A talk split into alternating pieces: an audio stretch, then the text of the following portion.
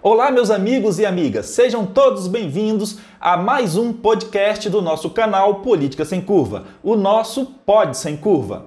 Da série Giro Sem Curva, comentários das principais notícias publicadas no nosso canal no YouTube. Nosso podcast está disponível nas principais plataformas. Curtam, compartilham e se inscrevam no nosso Pod Sem Curva.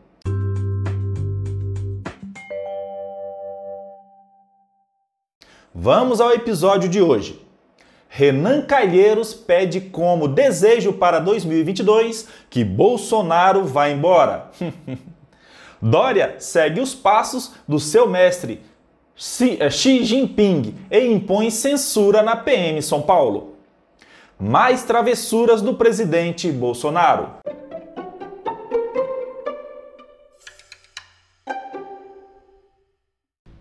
Olá pessoal, como vai? Tudo bem? Olha eu aqui de novo, Genival Fagundes do nosso canal Política Sem Curva. Hoje, quarta-feira, 5 de janeiro de 2022. Vamos para mais um vídeo do nosso canal. Vamos começar com as notícias referentes à saúde do nosso presidente Bolsonaro. Até este presente momento, onde eu estou gravando esse vídeo pela manhã do dia 5, é, está descartada a cirurgia. E tudo indica que realmente vai, não, não haverá necessidade dessa cirurgia.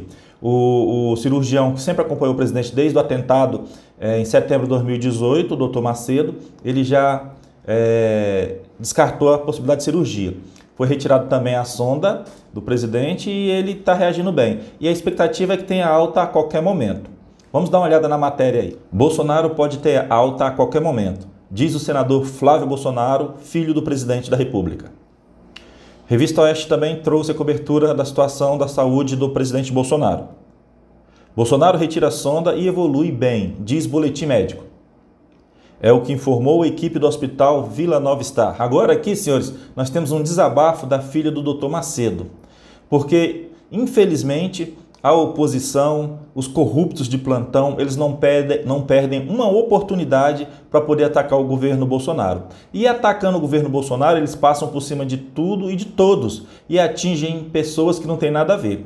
E a filha do Dr. Macedo foi uma delas, onde a senhora, a moça veio é, a público através das redes sociais e externou toda a sua indignação com, com essa distorção da viagem do pai dela, que estava em férias na Bahamas e teve que voltar para atender o presidente. Dê uma olhadinha aí.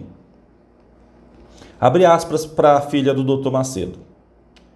Estão, estão mentindo e falando um monte de absurdo a respeito do meu pai, fecha aspas, diz filha do médico de Bolsonaro. Abre aspas. Aliás, meu pai nunca recebeu um real por ter tratado do Bolsonaro. Jamais cobrou nada. O governo ne, eh, ne, eh, não cobrou nada. O governo nem ninguém nunca pagou nada a ele.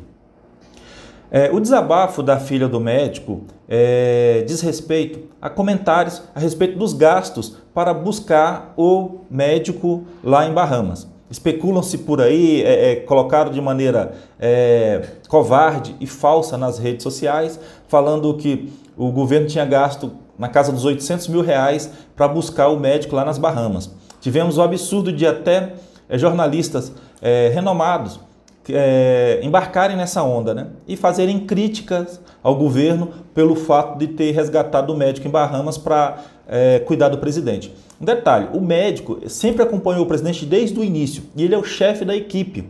E a situação do presidente é muito delicada, e de modo que nenhum dos seus auxiliares eles se atreveriam a realizar o procedimento cirúrgico caso houvesse necessidade. E tamanha é a sensibilidade e a delicadeza desse procedimento, que infelizmente também muitas pessoas ainda insistem em falar que o presidente forjou toda essa história, que é, é um atentado falso. Só Deus mesmo para ter pena e misericórdia desse pessoal. Mas então ficou aí o desabafo da filha do médico e realmente é, é muito triste você ter ver o seu pai profissional que não recebe nada do governo federal, que acompanha o presidente desde o ato terrorista que ele sofreu até os dias atuais, é, ser injustiçado dessa forma e ser usado para atingir o presidente. Parabéns aí à filha do, do Dr. Macedo e conte com a nossa solidariedade, o nosso apoio e os nossos agradecimentos aos bons serviços prestados pelo seu pai ao governo brasileiro e, consequentemente, à nação brasileira. Agora eu vou fazer uma pergunta aqui para os senhores. Do que vale, qual a importância de um poste, poste, esses postes de iluminação pública aí, se ele não serve atualmente para levar energia de um ponto ao outro e também não serve para iluminar sequer o pé do poste?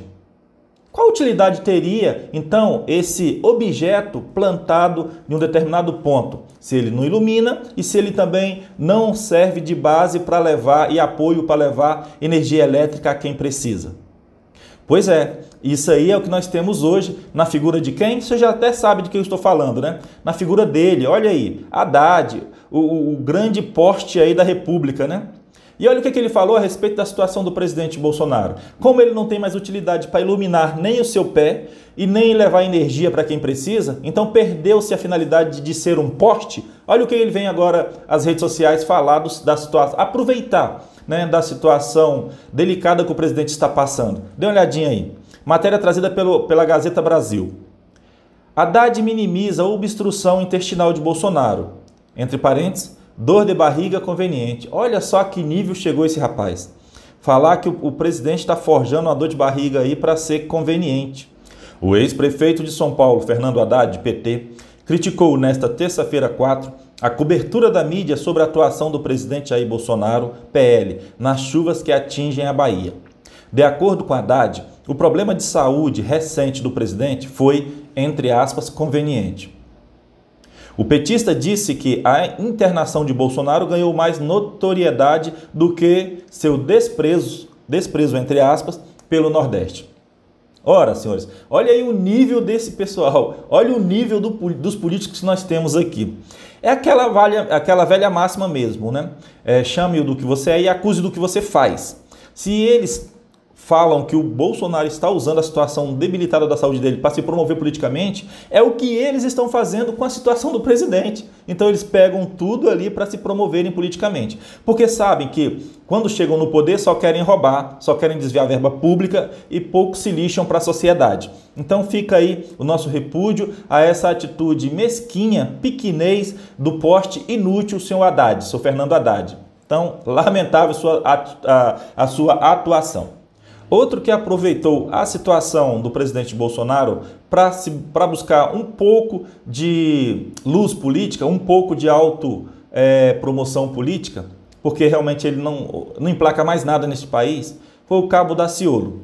Ele usou a, a situação debilitada de saúde do presidente para tecer esse tipo de comentário. Dê uma olhada aí. É, Daciolo sobre facada de Bolsonaro. Entre parênteses, maçonaria com a nova ordem mundial montou esse espetáculo. Matéria trazida pela, pela revista Gazeta Brasil. Então, assim, senhores, é realmente.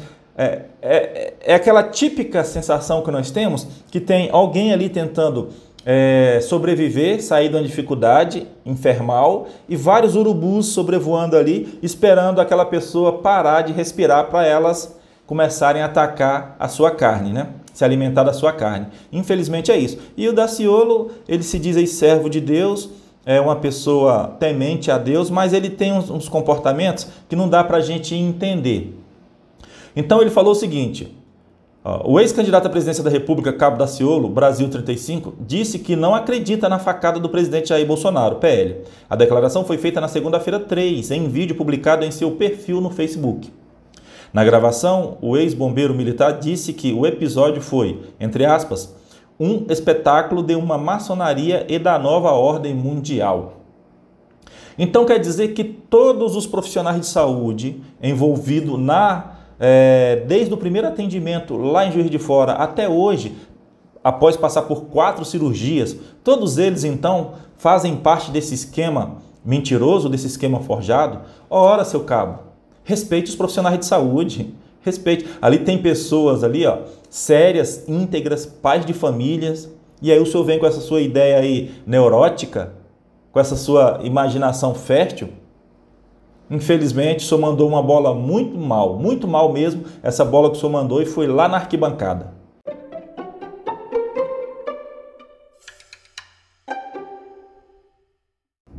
Ontem ocorreu em Brasília, lá na sede da OPAS, Organização Pan-Americana para a Saúde, a consulta pública referente à imunização de criança de 5 a 11 anos. Na verdade, é uma audiência pública, mas sem a, sem a participação do público. Nós não, nós não tivemos acesso ao local da audiência pública. Eu cheguei lá bem cedo, estava marcado para chegar às 10 horas, eu cheguei por volta de 9h30, bem antes de começar e já tinha algumas poucas pessoas ali e nós fomos impedidos de entrar à audiência pública, de participar da audiência pública. Causou uma certa revolta na população. Inclusive eu botei aqui no nosso canal um videozinho de 3, três minutos e pouco, é, com algumas imagens lá do pessoal revoltado, é, já logo após o início da, da audiência pública, sem poder o público estar presente. E ficou decidido, senhores, na audiência pública, que a vacinação de crianças, a imunização de crianças de 5 a 11 anos, ela não será obrigatória. Ela, ela será, terá, os pais assinarão um termo de, de, de acordo com a vacinação. Menos mal, né? Menos mal, mas é isso, vamos ficar atentos. O ideal é que não se vacinasse as crianças, se, não, se, se, o ideal é que não se imunizasse as crianças. Porque diante da, da apresentação e a defesa do, de grandes especialistas, médicos e cientistas sobre os problemas que podem ser causados às crianças, eu, como pai, não autorizo a imunização da, da, do meu filho nessa faixa etária. Mas dê uma olhadinha aí no, no, no resumo que eu trouxe, acompanhe aí.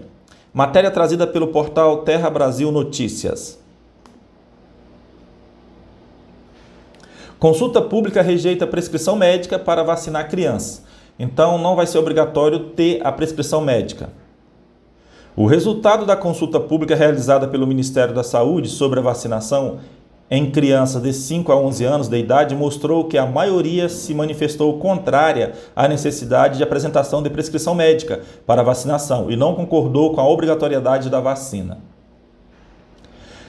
Aspas. Tivemos 99.309 pessoas que participaram neste curto intervalo de tempo em que o documento esteve para consulta pública, sendo que a maioria se mostrou concordante com a não compulsoriedade da vacinação e a priorização das crianças em comorbidade. A maioria foi contrária à obrigatoriedade da prescrição médica ao ato de vacinação, fecha aspas, anunciou a secretária extra, extraordinária de enfrentamento à Covid-19 do Ministério da Saúde, Rosane Leite de Mello. Aqui uma foto que retrata muito bem o sentimento das pessoas que estavam ontem lá no portão da UPAS, né? As crianças ali sustentando ali cartazes, pedindo pela liberdade, falando que não são cobaias. E os pais ali, todos que estavam presentes, nenhum, tinha muita gente lá, nenhum é de acordo em imunizar as crianças de 5 a 11 anos, porque ainda não há uma segurança na imunização precisa-se de muito ajuste nesse, nesse composto e está longe de alcançar realmente a segurança. O doutor Augusto Nasser ele fez uma excelente defesa. É, o vídeo vai estar lá no, no YouTube. No, deixa eu botar, botar aqui, aqui o ó, Médicos pela Vida. Acessem o Telegram do, de, do, dos Médicos pela Vida. Lá os senhores vão ver vários, várias partes da audiência pública, inclusive essa defesa aí do doutor Augusto Nasser, que é muito bacana. Além deles, além dele também o doutor Roberto Zebalos falou, fez a defesa, e a doutora Roberta Lacerda também defenderam a não imunização das crianças de 5 a 11 anos. É, é, é aconselhável que os senhores deem uma olhadinha lá para se inteirar cada vez mais da situação que estamos vivendo. Então, mas o, o que mais me chamou a atenção foi a defesa do Dr. Roberto, do Dr. Augusto Nasser. Ele foi representando a CCJ, a Comissão de Constituição e Justiça. Inclusive, a deputada Bia Kicis estava lá, ela esteve presente em, todo, em toda a audiência pública. E foi ela que convidou o Dr. Augusto Nasser. Parabéns para o Dr. Augusto, parabéns também para, para a deputada federal do Distrito Federal, é, Bia Kicis. Aqui um pequeno resumo do, do, do, que o doutor ele, ele abordou lá, né? Nessa, deixa eu aumentar aqui um pouquinho, que ele aumentou. Vamos lá. Um pequeno resumo do que o, que o, que o, que o doutor Augusto Nassi apontou na sua fala. Ele disse, ó, 48 mil crianças saudáveis com doença de é, menos de 18 anos, nenhuma morte neste estudo. CDC não mostrou como estes números foram gerados, não disseram se as crianças eram ou não saudáveis, dados do CDC completamente sem base e muito mais disso morreram de gripe. Ninguém mais pode falar sobre isso a não ser condição de ser ou não vacinado. Então, a, a conversa do doutor. O, o, então, a fundamentação do doutor Augusto Nassi, é, ele se pautou em cima desses tópicos, né? E foi muito bacana. O vídeo dele é 12 minutos. Eu sugiro que os senhores deem uma, uma assistida no vídeo. Um exemplo a ser seguido pelo nosso STF, nosso Supremo Tribunal Federal. É, se eles aceitarem seguir esse exemplo, né? porque eles são os bambambãs, o supra-sumo de, de todas a, toda a verdade existente no mundo, eles são os semideuses que só eles definem o que é verdade, o que é mentira, o que é crime e o que não é crime, o que pode e o que não pode ser é, é, é, interpretado na Constituição Federal. Infelizmente é isso. Esse é o, é o retrato passado pelo STF para a sociedade brasileira. Mas vem um exemplo lá da Coreia do Sul, onde a justiça sul-coreana ela decidiu que não pode exigir o passaporte vacinal em estabelecimentos de ensino privados.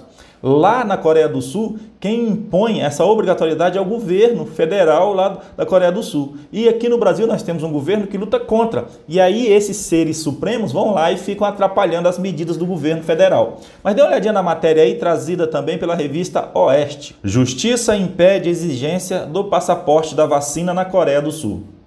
A decisão é liminar e vale para as instituições de ensino privadas. Na Coreia do Sul, uma decisão judicial ordenou que as instituições educacionais privadas, incluindo escolas de cursinhos, sejam excluídas da obrigatoriedade de exigir o passaporte da vacina.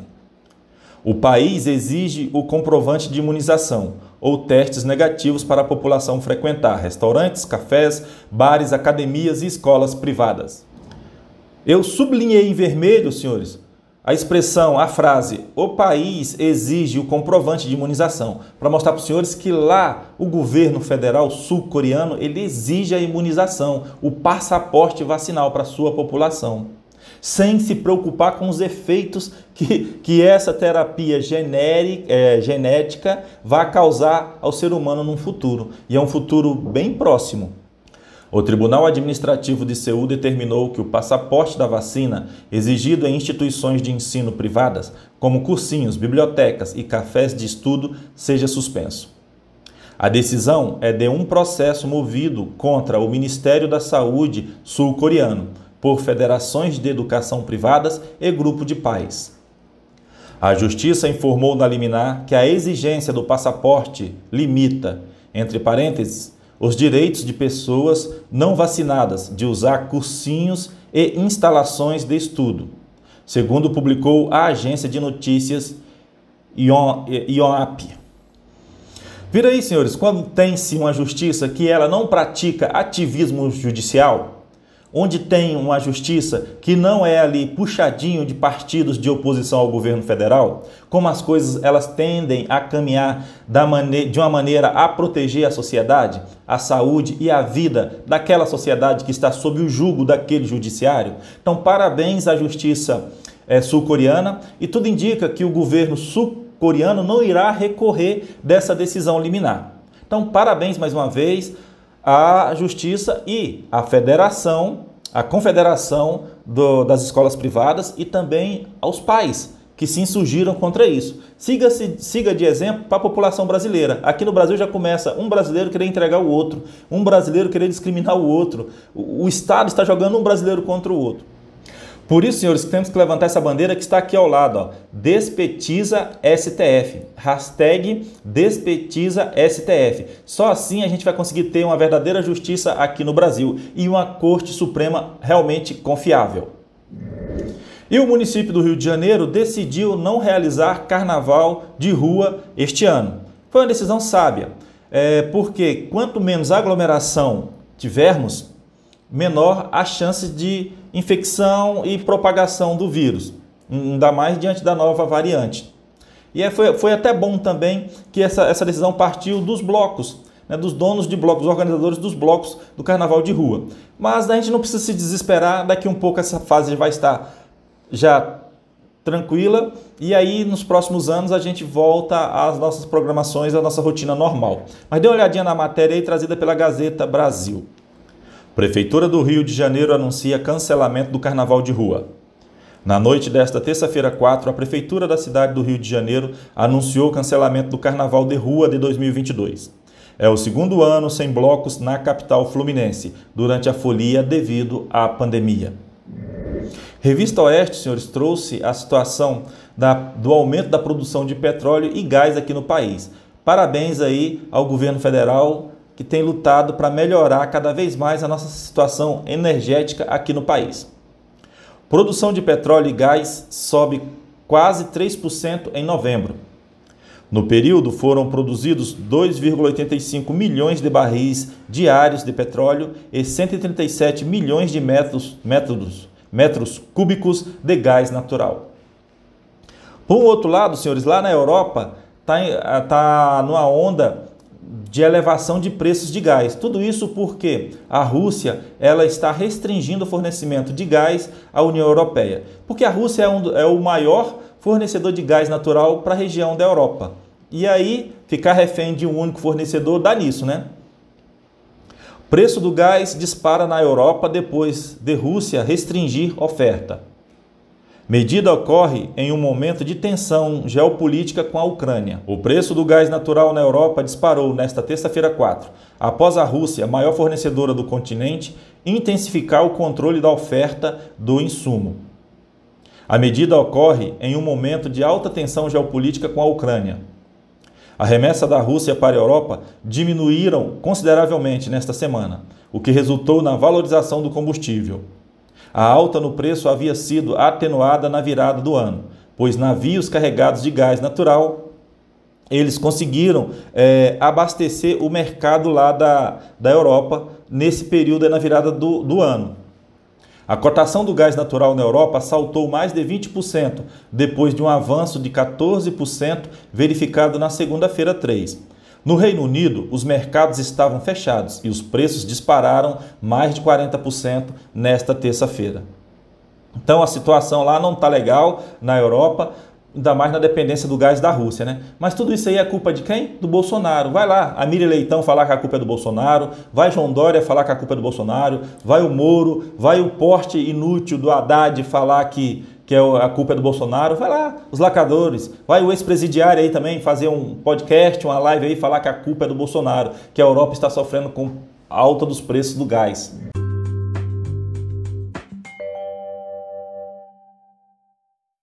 É isso aí, meus amigos e amigas. Este foi o nosso podcast de hoje. Se inscrevam no nosso canal e sigam o nosso trabalho. Abraço a todos os senhores e senhoras e um beijo no coração de cada um de vocês. Fiquem com Deus. Fui! Ah, moleque!